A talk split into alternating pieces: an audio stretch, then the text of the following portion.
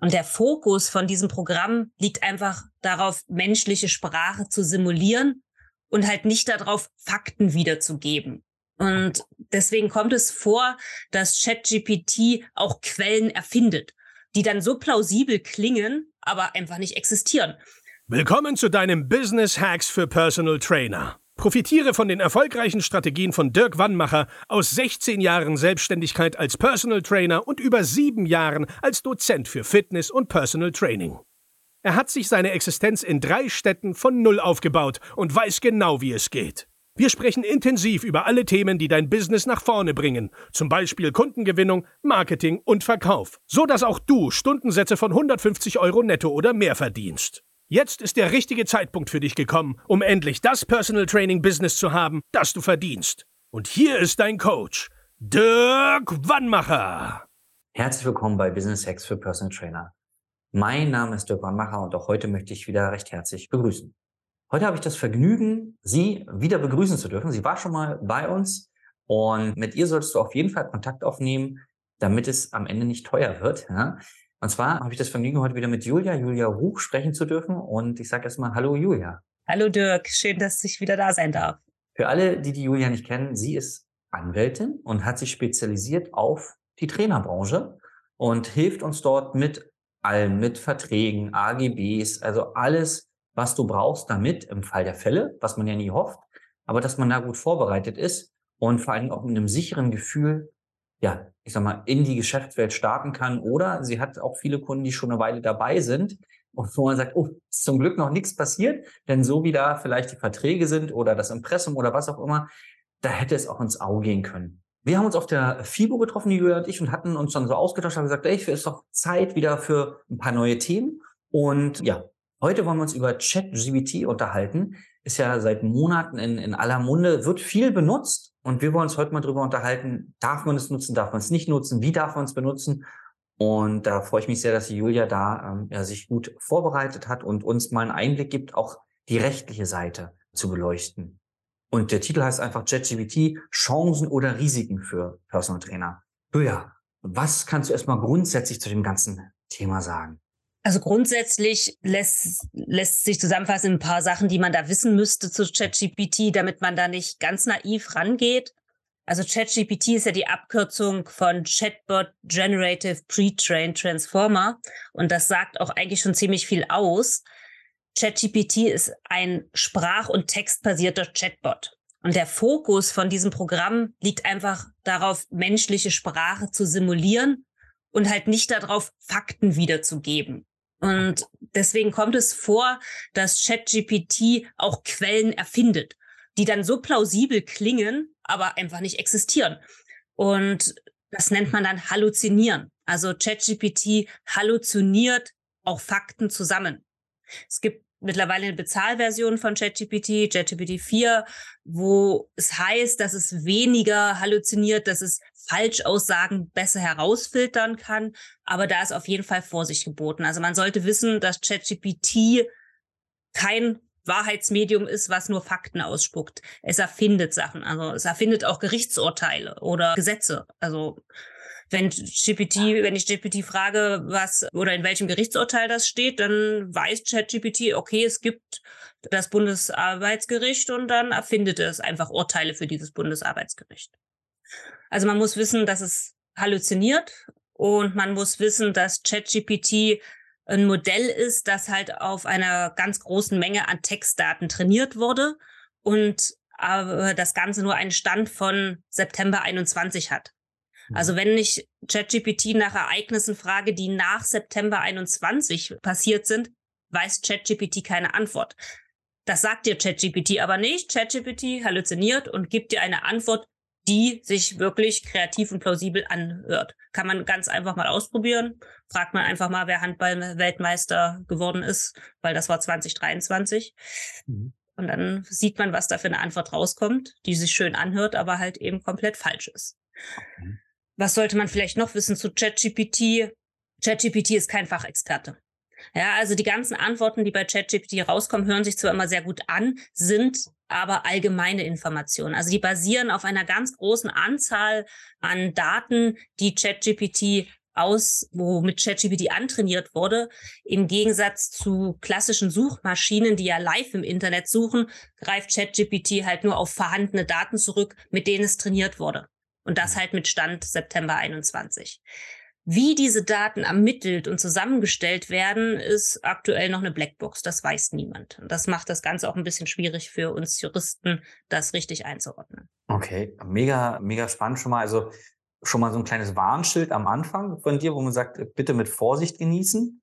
Dann gibt's ja immer auch eine positive Seite wahrscheinlich von der ganzen Sache, sonst wäre es ja auch wahrscheinlich nicht so erfolgreich.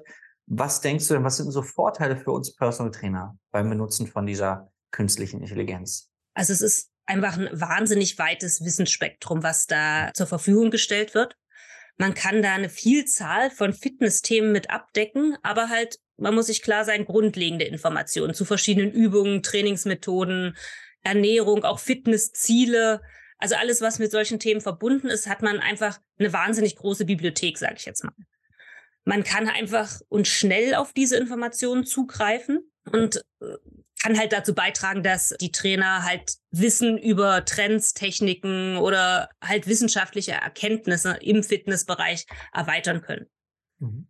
Für mich ist ChatGPT aber eher so etwas wie eine Ideenschmiede, äh, eine Sache, wo man Inspirationen rausziehen kann, es gibt halt, also es, man kann einfach wahnsinnig viele Informationen über mögliche Trainingsprogramme oder Möglichkeiten, wie man Schreiben an Kunden formuliert, rausziehen oder man möchte eine Sommeraktion starten und dann sagt man ChatGPT, die Sommeraktion soll in drei Wochen stattfinden, das soll, das und das soll gemacht werden. Ich möchte meine ehemaligen Kunden ansprechen für und will damit Kundenbindung betreiben. Schreib mir mal bitte ein Einladungsschreiben. Und dann wird ChatGPT dieses Einladungsschreiben verfassen. Und wer damit sich schon mehr, länger auseinandergesetzt hat, weiß auch, dass das richtig gut ist, was da kommt. Mhm. Also alles, was, äh, sage ich jetzt mal, Standardsachen sind, kann man mit ChatGPT erledigen. Das schafft Freiräume. Man kann sich das Arbeiten erleichtern und man hat halt mehr Raum für die individuelle Betreuung, für die Motivation der Kunden. Und das ist halt das, was wirklich wichtig ist. Es wird uns nicht ersetzen und es wird auch die Trainer nicht ersetzen, weil einfach mal die individuelle Betreuung, die Motivation, ja, das ist, warum man einen Trainer auch beauftragt. Aber es schafft halt die Möglichkeit, Sachen abzugeben. Mhm. Also ich denke, es sind wahnsinnig Möglichkeiten und Potenziale vorhanden, ja. Okay. Und wahrscheinlich ist es wie immer im Leben, wenn Potenziale da sind, gibt es aber auch Risiken, die man betrachten muss. Welche gibt es hier bei dem? Es muss mir von vornherein klar sein, dass es, wie gesagt, kein Fachexperte ist, mit dem ich mich da unterhalte. Es sind lediglich allgemeine Informationen, die da vermittelt werden. Und natürlich diese begrenzte Aktualität, äh, Stand September 21, habe ich schon gesagt, darauf muss man achten. Mhm. Und es ist natürlich ein wahnsinnig großes Potenzial für Fehlinformationen da. Okay. GPT basiert auf den Informationen, die es während seines Trainingsprozesses bereit, bereitgestellt bekommen hat. Und da wurde auch nicht gefiltert, ob diese Daten, die da zur Verfügung gestellt wurden, ob das jetzt Fake News sind, ob das Fakten sind, ob das irgendwie mal überprüfbar ist. Also es kann durchaus sein, dass da auch falsche Ratschläge gegeben werden. Also Daher ist es extrem wichtig, sich kritisch damit auseinanderzusetzen, kritisch zu bleiben und die bereitgestellten Informationen auf jeden Fall nochmal zu verifizieren. Okay. Wenn ich Sie richtig verstanden habe, wenn ich mal einen Flyer machen lasse oder so ein, so ein E-Mail-Einladungstext, dann kann man das ruhig mal machen, sollte auf jeden Fall Korrektur lesen und so, aber, aber wenn es dann um Sachen wie, wie Impressum oder wenn man wirklich, weiß ich, dem Kunden irgendwelche Sachen zur Verfügung stellen will oder gar ein E-Book schreibt lässt, als Fitnesstrainer, wo es ja auch um Expertise geht, dann sagst du, ah, da lieber, also bei Impressum sowieso mit den Experten reden, weil das kann am Ende dann teuer werden, oder? Also wenn ich sage, JetGPT schreibt mir mein E-Book über das Thema richtige Trainingsmethoden oder was auch immer, mhm. und ich nehme das einfach so, ja, dann habe ich ein Problem, aber oder kann ich ein Problem haben. Die Sache ist aber die, also ich habe das schon gemacht mit Vorträgen, die ich gehalten habe, habe gesagt, hier ist das Thema, das und das will ich sagen, das und das, äh, das ist, sind die Zuschauer, das ist die Zielgruppe, das sind äh, die fünf Eckpunkte, die drinne sein sollen, schreib mir mal einen Vortrag. Und dann kann ich natürlich nicht diesen Vortrag übernehmen, aber ich habe eine Gliederung. ChatGPT hat eine wahnsinnig gute Struktur und weiß, wie man Sachen in einer verständlichen Art und Weise aufbereitet. Den Inhalt musste ich überprüfen. Also das war sehr, sehr, sehr, sehr heile, also so oberflächlich geschrieben. Also das war sehr, naja, nicht äh, Fachexpertise, wie gesagt. Aber vom Aufbau her, Anfang, Schluss, war ich wahnsinnig überrascht, wie gut das mhm. JetGPT hinbekommen hat. Also mhm. da man sollte es auf jeden Fall überprüfen und man sollte es natürlich auch seine eigene Note reinbringen. Aber selbst, also selbst bei dem Vortrag konnte ich sagen, ChatGPT, okay, danke, ich halte den Fachvortrag, aber mein Publikum ist aus der Fitnessbranche, schreib mir den Vortrag ein bisschen lockerer. Und das kann ich auch tatsächlich so eingeben. Schreib mir den Vortrag lockerer. Und kommt die Antwort von ChatGPT mit einem ganz anderen Tonus. Und ja, also es funktioniert super. Okay normal im, im Personal Training Alltag haben wir ist ja die große Angst, in Anführungszeichen, der Kunde verletzt sich während deines Trainings. Wie ist dann die Haftung so? Wie sieht's denn bei der Haftung aus, wenn ich durch ChatGPT was erstellen lasse und das ungeprüft einfach weitergebe? Also wir haben rechtlich, das rechtlich einzuordnen, was ChatGPT ist, ist absolut schwierig.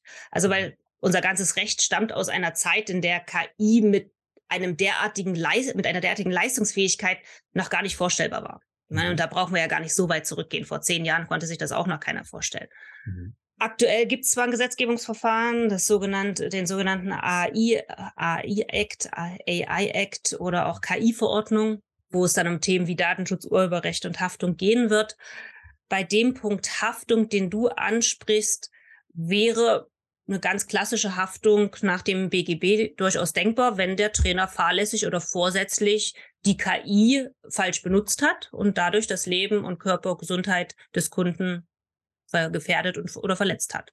Also wenn sich zum Beispiel ein Fehler in der Eingabe von falschen Daten oder unkorrekten Keywords ergeben hat oder auch Fragen missverständlich formuliert worden sind oder nicht zuletzt, dass der Trainer die Ergebnisse, die ChatGPT ausgespuckt hat, fehlerhaft interpretiert hat.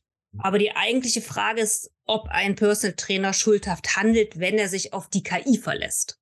Mhm. Und hier würde man eine ganz klassische, herkömmliche juristische Beurteilung vornehmen. Es ist entscheidend, ob der Trainer bei der Benutzung der Software die im Verkehr erforderliche Sorgfalt beachtet hat. Das ist das, was man auch prüft, wenn der Kunde sich im direkten 1 zu 1 verletzt hat. Also grundsätzlich handelt der Anwender nicht fahrlässig, wenn er die Software ordnungsgemäß bedient oder Konstruktionsfehler der Software nicht, Software nicht erkennbar waren. Das mhm. klingt erstmal nicht schlecht, aber wenn es um Gesundheitsinformationen geht, hat ChatGPT eine Sperre drin. Und die mhm. Sperre kann man umgehen, indem man ChatGPT bittet, sich vorzustellen, dass zum Beispiel Arzt ist oder halt Personal Trainer ist und dann spuckt er trotzdem die Informationen aus. Also wenn es jetzt um zum Beispiel um gesundheitliche Einschränkungen geht, dann würde ChatGPT eigentlich sagen, tut mir leid, ich kann dir da nicht weiterhelfen. Und wenn man es dann aber durch die Fragestellung umgeht, kriegt man seine Antwort. Mhm. Die Sperre deutet aber schon darauf hin, dass der Entwickler die Gefahren bei Weitergabe von Gesundheitsinformationen kannte und das halt da durch diese Vorkehrung eigentlich verhindern wollte. Mhm und dann in dem Moment der Trainer halt die erforderliche Sorgfalt nicht mehr eingehalten hat, weil dazu einfach auch die ordnungsgemäße Bedienung von mhm. dieser, dieser Software, von dieser KI dazugehört. Ja.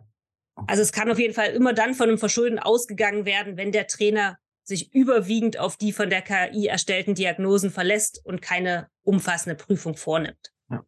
Wenn ich richtig informiert bin, ist ja ChatGPT seit November 2022 für die normale Bevölkerung zugänglich. So. Sind dir irgendwelche Fälle schon mal bekannt? Äh, also ist schon mal was auf deinen Schreibtisch geflattert oder hast du was gehört, wo ja jetzt schon die ersten Klagen eingereicht wurden oder wo schon was Schlimmes passiert ist? Nee. Also in Sachen Urheberrecht und so weiter, Datenschutz wird sich damit sehr eng auseinandergesetzt, aber direkt Fälle gibt es dazu nicht. Also es ist auch oftmals noch so die Meinung im Raum, kann doch eh keiner nachweisen, ob ich eine KI benutzt habe. Mhm. Aus rechtlicher Sicht ist das aber schon relevant. Denn wenn ein Kunde Schadensersatz oder eine Krankenkasse Kosten ersetzt haben will, muss der Trainer, um die Forderung abzuwehren, nachweisen, dass er alles getan hat, um Schäden vom Kunden fernzuhalten, eben diese erforderliche Sorgfalt angewendet hat. Mhm. Und dann kommt es halt auch dazu, dass man darlegen muss, wie man dazu kam, dass diese Übung für diesen Kunden geeignet war. Mhm. Und daher ist es schon relevant, ob man sich auf die KI allein verlassen hat oder ob man auch noch andere Quellen hinzugezogen hat. Weil in mhm. dem Fall würde man ja dann offenlegen müssen, wie kam man zu dieser Übung. Mhm. Okay. Aber bisher beschäftigt man sich eher damit, ob man das überhaupt reglementieren muss, in welche, welche Richtung man das reglementieren muss. Muss man es europaweit reglementieren, machen das die Länder für sich selber? Also da ist man noch sehr, sehr weit entfernt von, mhm. man bildet Vorgaben, was man darf und was man nicht darf. Okay. Ich habe noch eine letzte Frage. So eine, ich habe jetzt eine Internetseite zum Beispiel und äh, sage zu ChatGPT, schreib mir doch mal so, so einen schönen Text, den ich auf meine Seite packen kann. Und ich nehme den ungefiltert. Und vielleicht hast du es aber schon mit einer anderen beantwortet. Und jetzt kommt einer daher und sagt, ey, pass mal auf, genau diese Textpassage gibt's auf meiner Internetseite. Und ich kann nachweisen, dass mein zuerst war. Ich verklag dich jetzt wegen, was soll ich Daten, also wegen irgendwas, Copyright oder so. Die Gefahr besteht oder besteht die nicht, oder? Besteht eher nicht, weil beide Seiten hätten noch Sachen tun müssen, damit das nicht passiert. Und das wird auch sicherlich eine Sache sein, das Urheberrecht, wo man Vorgaben gemacht bekommt. Also aktuell ist es so, wir können es ja nur nach unserem deutschen Recht einordnen. Urheberrechtlich, also ein Urheberrecht entsteht immer nur an einer geistigen Schöpfung, einer kreativen Leistung eines Menschen. Mhm. Nur diese Leistung ist urheberrechtsfähig. Mhm. Das Problem ist hier, ich bin der Mensch, der etwas eingibt, aber ChatGPT kreiert es. Beziehungsweise könnte man ja genauso gut sagen, ich bin ja der Ideengeber. ChatGPT ist nur das Werkzeug. Es ist sehr, sehr schwer aktuell gerade einzuordnen, wo der kreative Prozess liegt. Mhm. Deswegen stützen wir uns aktuell auf die Aussage, die aus der EU kommt, dass es nicht urheberrechtsfähig ist, was da rauskommt. Mhm. Es gehört allen und jedem. Mhm. Außer man bearbeitet es so stark, dass was Neues geschaffen wird, aber das ist jetzt nicht der Fall, den du kreiert hast. Mhm. Viel interessanter ist das, was in deiner Frage noch drinne steckt, nämlich was ist mit Sachen, die jemand anders ins Netz gestellt hat, mhm. die jemand anders gehören, wenn man es so ausdrücken möchte. ChatGPT nimmt nämlich vorhandene Daten, die ihm zur Verfügung gestellt wurden. Und die ihm zur Verfügung gestellt wurden, heißt, die damaligen Programmierer von OpenAI haben Daten aus dem Netz genommen. Mhm. Also wenn jemand eine Methode, eine Trainingsmethode oder eine besondere Trainingsart auf seiner Website, auf seinem Blog beschrieben hat, mhm. die er frei zugänglich gemacht hat, kann mhm. es durchaus sein, dass ChatGPT die benutzt. Und da ist ChatGPT auch egal, ob da dran steht, urheberrechtlich geschützt. Also es kann durchaus sein, dass eine speziell entwickelte Methode, die du beschrieben hast, als Antwort bei ChatGPT für jemand anders auftaucht und der diese weiterverwendet. Mhm. Also ich habe mich damit auseinandergesetzt, weil ich wissen wollte, ob es da nicht Sicherungsmaßnahmen gibt, ob es irgendwelche Kennzeichnungsmöglichkeiten gibt, damit ChatGPT darauf nicht zugreifen kann. Man entwickelt das wohl gerade, aber aktuell hat man mir gesagt, für Otto Normalverbraucher gibt es eigentlich nur eine Möglichkeit zu verhindern, dass solche äh, KIs auf Daten von mir zugreifen, wenn ich die Indexierung in den Suchmaschinen rausnehme.